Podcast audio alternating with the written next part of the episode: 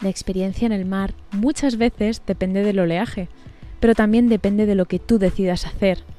Bucear, caminar por la orilla del mar, navegar, surfear o simplemente observar. Esto es lo que quiero que hagas en este espacio, en la ola del artista, la nueva temporada del podcast del actor. Quiero que te dejes empapar por lo que escuchas para que surjan respuestas, ideas y ojalá, lo mejor de todo, ganas de crear de una vez por todas.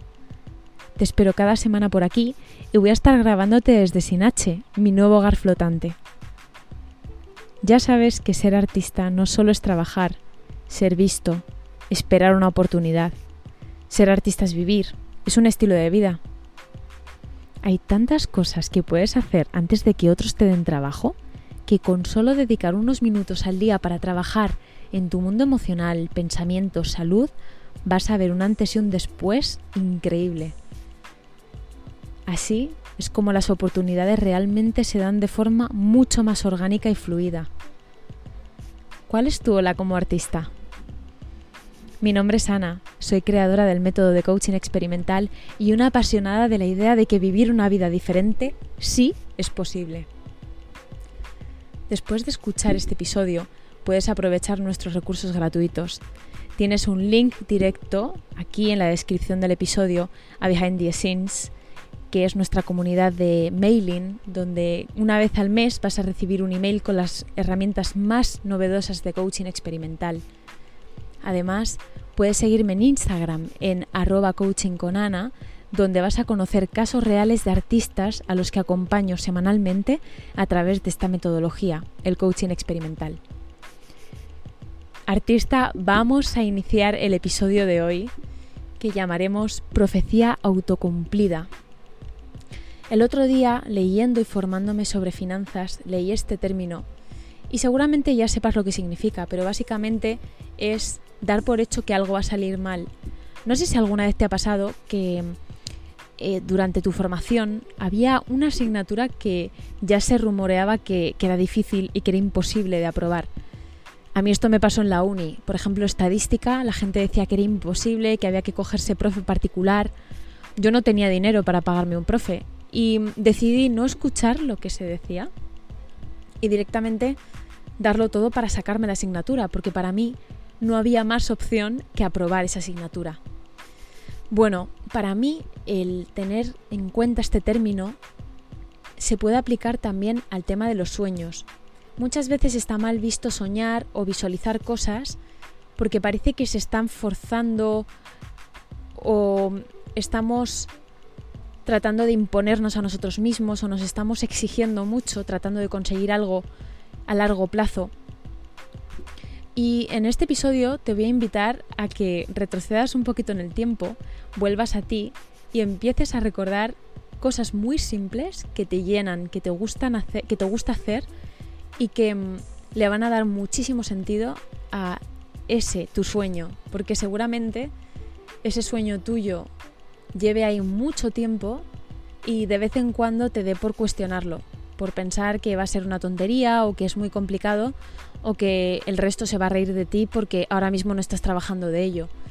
Si tu sueño es trabajar en una serie o en una gran producción, grabar algo tú propio, trabajar en un gran teatro y sabes que ahora mismo no estás trabajando, quizá piensas que tu entorno se va a reír de ti por decir que tienes como sueño trabajar en Netflix quiero que mm, confiemos un poquito en que soñar es siempre impulso, es energía.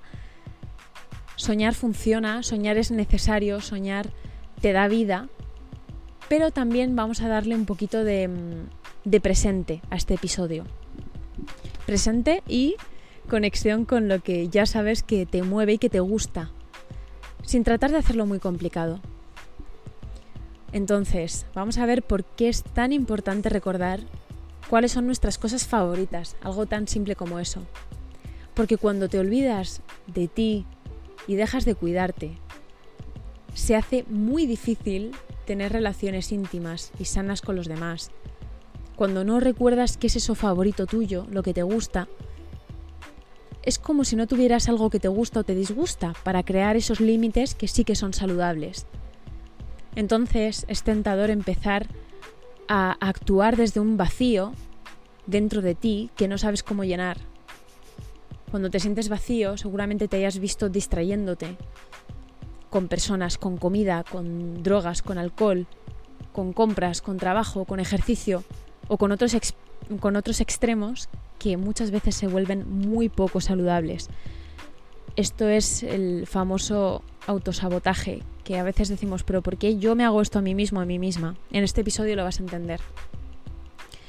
Cuando hacemos esto es porque tenemos una naturaleza, un afán por querer sentir cosas. Y a veces sentir algo a través de estos vicios, estos hábitos innecesarios, es mejor que no sentir nada, que sentir ese vacío que tanto duele. Y que si te fijas se, se suele situar en la boca del estómago. ¿Qué podemos hacer para, dándonos cuenta de esto, seguro que dices, Ana, me he dado cuenta de que pues como todos, tienes algún mal hábito que te gustaría cambiar o te pillas a ti mismo, a ti misma distrayéndote y llenando vacíos ahí internos, pues hay una cosa que también habrás escuchado y que suena muy obvio, pero una parte de ti, que es tu niño interior, es la clave para que reconozcas, como hemos dicho antes, eso que te gustaba y que a veces quizá olvidas para poder reconectar y equilibrar a tu parte más adulta. Sí, sí, sí, sí, porque aquí la clave, ya os lo contaré en próximos episodios, es que tu adulto y tu niño se reconcilien y cada uno actúe en el momento adecuado. No se trata de despertar a tu niño interior e ir por la vida actuando desde tu niño, ni muchísimo menos. Tú no puedes llevar a tu niño interior a hacer un casting y olvidar la parte técnica. Puedes llevar a tu niño interior a un casting y jugar y ser espontáneo, espontánea, pero también llevar a tu adulto y decir el guion que te has aprendido. Porque cuando reconoces a tu niño interior, realmente puedes conectar contigo en profundidad. Recuerdas quién eras y aún estás en tu núcleo, en ti, y eres muchísimo más capaz de reconocer y de recordar partes increíbles de ti mismo, ti misma. Cuando recuerdas realmente quién eres, te llenas de lo que realmente necesitas, de lo que te hace sentir bien. Y ahí es cuando empiezas a traer las cosas que van a ser más ambiciosas, que están más relacionadas con tu sueño. Porque si, si, te sientes desconectada, desconectado, huyendo a cualquier sitio y olvidando realmente lo importante, seguramente vayas a tomar peores decisiones, vayas a reaccionar a lo que ocurre desde el enfado, desde la ira, desde la frustración y posiblemente a perder el control.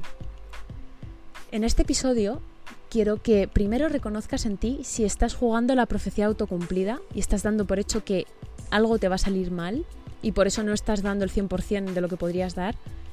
Y también que puedas detectar ya cuáles son esos malos hábitos, esos vicios, esa forma de despistarte que estás teniendo para a partir de ahí recordar y preguntarte, ¿qué es eso que me, encantaba hacer de peque quiénes eran mis mejores amigos o amigas, qué canción me llenaba el alma. Y seguramente quitando miedos y quitando malos hábitos de por medio y reconectando con estas pequeñas cositas, puedas ver que avanzar hacia tu sueño sea mucho más motivador y emocionante de lo que puede llegar a ser tratar de tapar vacíos emocionales que están ahí muy, muy, muy en las profundidades de tu ser. Por favor, quiero tener tu feedback eh, porque para mí es muy importante para seguir creando. Me gustaría saber si estos episodios se te quedan largos, cortos, si te gustaría tratar algún tema que para ti sea importante en este momento de tu vida y sobre todo saber si te ha gustado esta ola, si te ha gustado este episodio. Si es así, te animo a compartirlo en tus redes y a darnos una valoración en esta plataforma de podcast. Si nos estás escuchando en Spotify, Apple Podcast, Google Podcast, Anchor. Además, si has detectado qué es eso que te frena y que te genera ruido en este momento, puedes reservar una sesión de coaching conmigo. Yo te aseguro que te voy a ayudar un montón a transformar cada duda en motivos para avanzar en tu carrera profesional a tu ritmo. también nos puedes dejar una review o unas estrellitas por aquí para que sigamos creciendo. Quiero conseguir mi propósito de cambiar la realidad emocional de los artistas, sus ganas de avanzar y su capacidad de crear de manera independiente. Gracias por estar ahí. Nos vemos en el próximo episodio. Gracias artista.